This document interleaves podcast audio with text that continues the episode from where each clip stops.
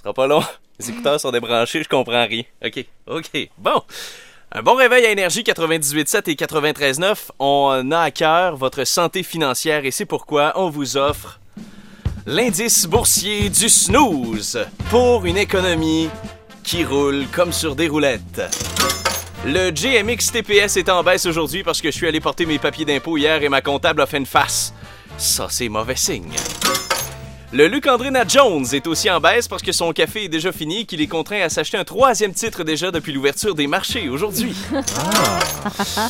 Heureusement, le titre d'Émilie est en hausse. Elle a gagné un troisième prix en trois jours à des roules rebord. Et finalement, l'indice indexé du snooze termine en hausse aussi grâce à la livraison du thé de David City. Alors, on les remercie. Merci! C'était les chiffres du Ah, wow. snooze.